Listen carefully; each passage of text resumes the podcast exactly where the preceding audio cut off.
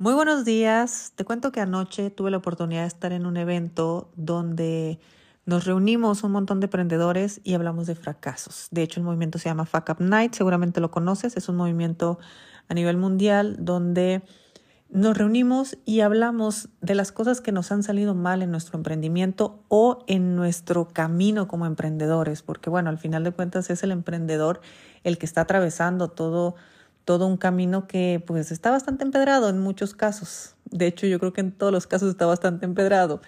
Y anoche tuve la oportunidad de ir como speaker a este evento que se hizo aquí en Chapala, al lado de, de Guadalajara. Y la verdad es que fue muy divertido. En siete minutos, que fue el tiempo que me dieron, es prácticamente imposible hablar no solamente del fracaso, sino el cómo se transitó y cómo se salió de ahí. Sin embargo, hice mi mayor esfuerzo Em, fui brutalmente honesta, como siempre. Yo no tengo ningún problema para decir ni de dónde vengo, ni qué he hecho, qué no he hecho y qué he hecho y me ha salido mal. Porque tú sabes que también soy muy buena cacareando todo para decir, o sea, hacer saber todo lo que me ha salido bien. Entonces, pues bueno, hubo por ahí que hacer mucha remembranza. Me puse a, recordar, buscar fotos, eh, hacer un, un breve resumen de, mis años ya como especialista en finanzas personales, desde mis inicios obviamente a cómo se fue transformando todo. Y realmente llegué a la conclusión de que mi punto de quiebre realmente cuando yo empecé como emprendedora fue cuando acepté que no era emprendedora. Porque cuando yo era empleada, yo me acuerdo que no soñaba con ser emprendedora. Yo soñaba con ser empleada. Pero una empleada eh, ejecutiva de alto nivel. Siempre, siempre, siempre me vi donde sea que yo estuviera, en la posición que yo estuviera, pero siempre en los niveles más altos. Fue algo que siempre me llamó mucho la atención. No sé, por ahí seguramente algo me movía. Y, y yo siendo empleada no consideraba ser emprendedora. Posteriormente, conforme fueron pasando los años y me daba cuenta que el ser empleada era prácticamente lo mismo cada año, o sea, no cambiaban las cosas. Trabajaba todo el día, esperaba por las vacaciones, me divertía una semana, regresaba a trabajar, trabajaba todo el día y así me la llevaba. Entonces empezó, por supuesto, la idea del emprendimiento, pero el emprendimiento como algo lejano, porque yo nunca tuve una referencia cercana de emprendedor. Yo ni tengo familia emprendedora, ni a mis amigos, ni nadie. Todos éramos empleados, todos. O sea, yo no conocía ni podía ni siquiera ver más allá de un empleo. Y pues por supuesto que empezabas a ver en internet como que había gente que hacía dinero de otra manera y que eh, ponía un negocio, abrió una tienda, hacía algo y a mí me empezó a llamar la atención. Tanto así me empezó a llamar la atención que yo realmente empecé a poner mi energía en el emprendimiento sin ni siquiera saber qué podía yo vender o qué podía yo hacer. Pero como yo como empleada ya era vendedora, pues se me hacía muy fácil pensar que podía vender algo que, que lo estuviera haciendo yo o, algún producto que tal vez yo tuviera la oportunidad de, de abrir una tienda y venderlo. No sé, la verdad es que no tenía mucha idea.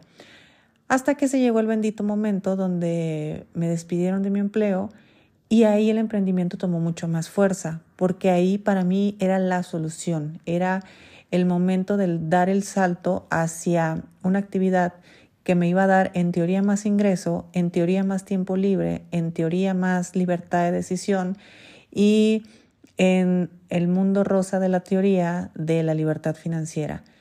Entonces, yo me acuerdo tener muchas, muchas, muchas ideas de emprendimiento, muchas. Me acuerdo perfecto armar la idea, armar la estructura. Le hablaba al diseñador, hazme un logotipo porque va a ser de esto y va a ser de lo otro, abrir la página de Facebook porque en aquel tiempo Instagram todavía no era lo que es ahora. Todavía abríamos páginas de Facebook y esas cosas. Y, y ahí poníamos la, la empresa y a la hora de la hora pues no, no se ejecutaba, simplemente no se hacía.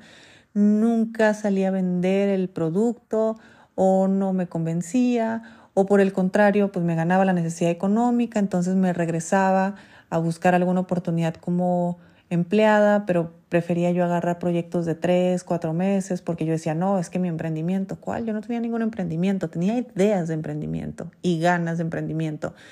Pero sí hubo un punto así que ahora que estaba haciendo todo el resumen y recordando un poco toda esta historia, un punto que a mí me marcó muchísimo, que fue el día que yo acepté que no era emprendedora, porque lo sabía, obviamente.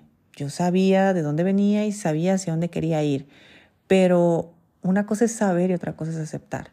Y cuando yo acepté que no era emprendedora, me liberé, porque si yo acepto que no soy emprendedora, eh, yo acepto que mi mente, mi, mi programa inconsciente, mi educación, todo era para ser empleada, todo. Y cuando uno acepta que algo no sabe, se abre la oportunidad de empezar a aprenderlo. ¿Qué pasa también con el dinero? Eh? Cuando uno acepta que no sabe cómo manejar el dinero, abres la oportunidad a, que, a aprender. Y en el aprender vienen nuevas puertas. Entonces, cuando yo acepto que no soy emprendedora, abro la puerta a aprender cómo es ser un emprendedor.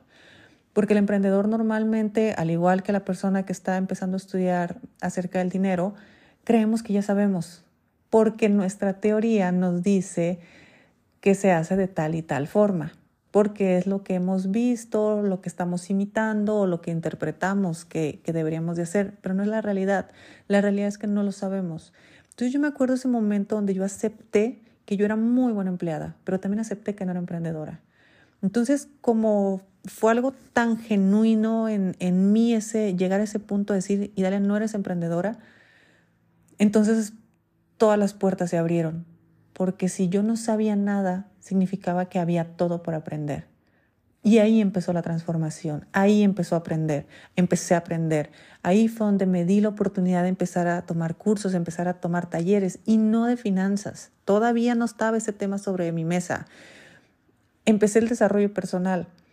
Empecé con eh, cursos eh, Coco Wash que la gente le llama. No, para mí nunca fueron Coco Wash. Para mí eran cursos eran talleres que por lo menos me iban a dar otra perspectiva que evidentemente había cosas de mí que no funcionaban, porque si estuvieran funcionando, yo pudiera, yo pudiera hacer otro tipo de cosas. Y no podía. ¿Qué era lo que yo podía hacer? Buscar trabajo y encontrarlo y trabajar muy bien y cobrar un sueldo. Y ya, y no estaba mal, pero yo ya no quería eso. Entonces, eh, en el desarrollo personal, claro, uno va conociéndose, que eso para mí es lo más importante.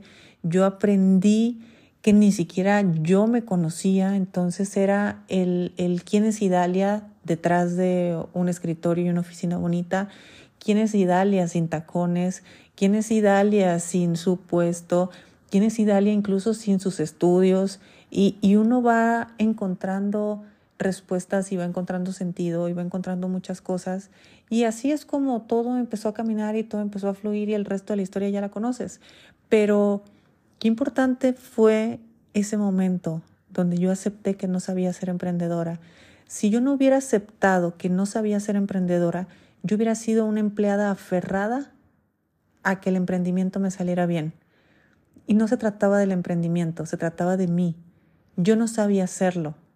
Y como no sabía hacerlo, como no tenía la mente adecuada para hacerlo, allá afuera simplemente no iba a funcionar. Y y así, digo, ya recordando, yéndome hacia atrás, pues muchas cosas que me acuerdo haber aceptado no saber. Y cada vez que acepto que algo no sé, em, se abren las oportunidades a que así saberlo, o sea, es casi casi como las preguntas al universo, es ¿cómo sería saber ser emprendedora? Ah, pues mira, te voy a enseñar cómo, cómo es ser emprendedora y así es como todo empezó a funcionar.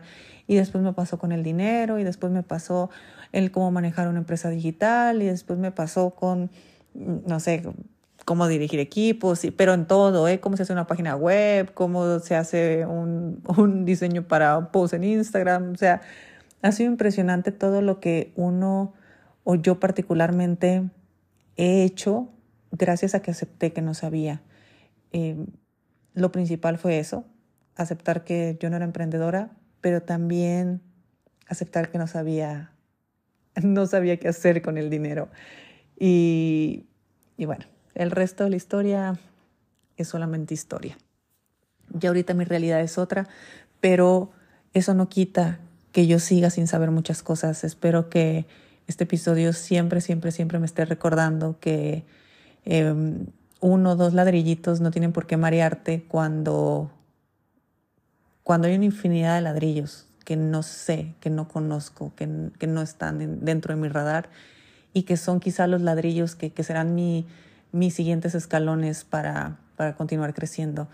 Así que bueno, aceptar que no sabemos, aceptar que las cosas no salen mal, aceptar que, que es necesario fracasar y aceptar que aceptar que no tenemos por qué andar demostrando lo que no es cierto. y hablo por mí, obviamente. Eh, es algo que, que al final de cuentas resulta que sí estaba teniendo un, buen resultado. Y, y, el éxito, o bueno, que las cosas en este momento se estén dando bien, definitivamente tienen que ver gracias a todos esos, esos terribles momentos, benditos terribles momentos. Pues bueno, les mando un fuerte abrazo, espero que tengan un excelente día y nos escuchamos mañana. Si te gustó el episodio de hoy, compártelo con quien crees que necesite escucharlo. Sígueme en mis redes sociales arroba Idalia González MX en Facebook e Instagram. Suscríbete y nos escuchamos mañana.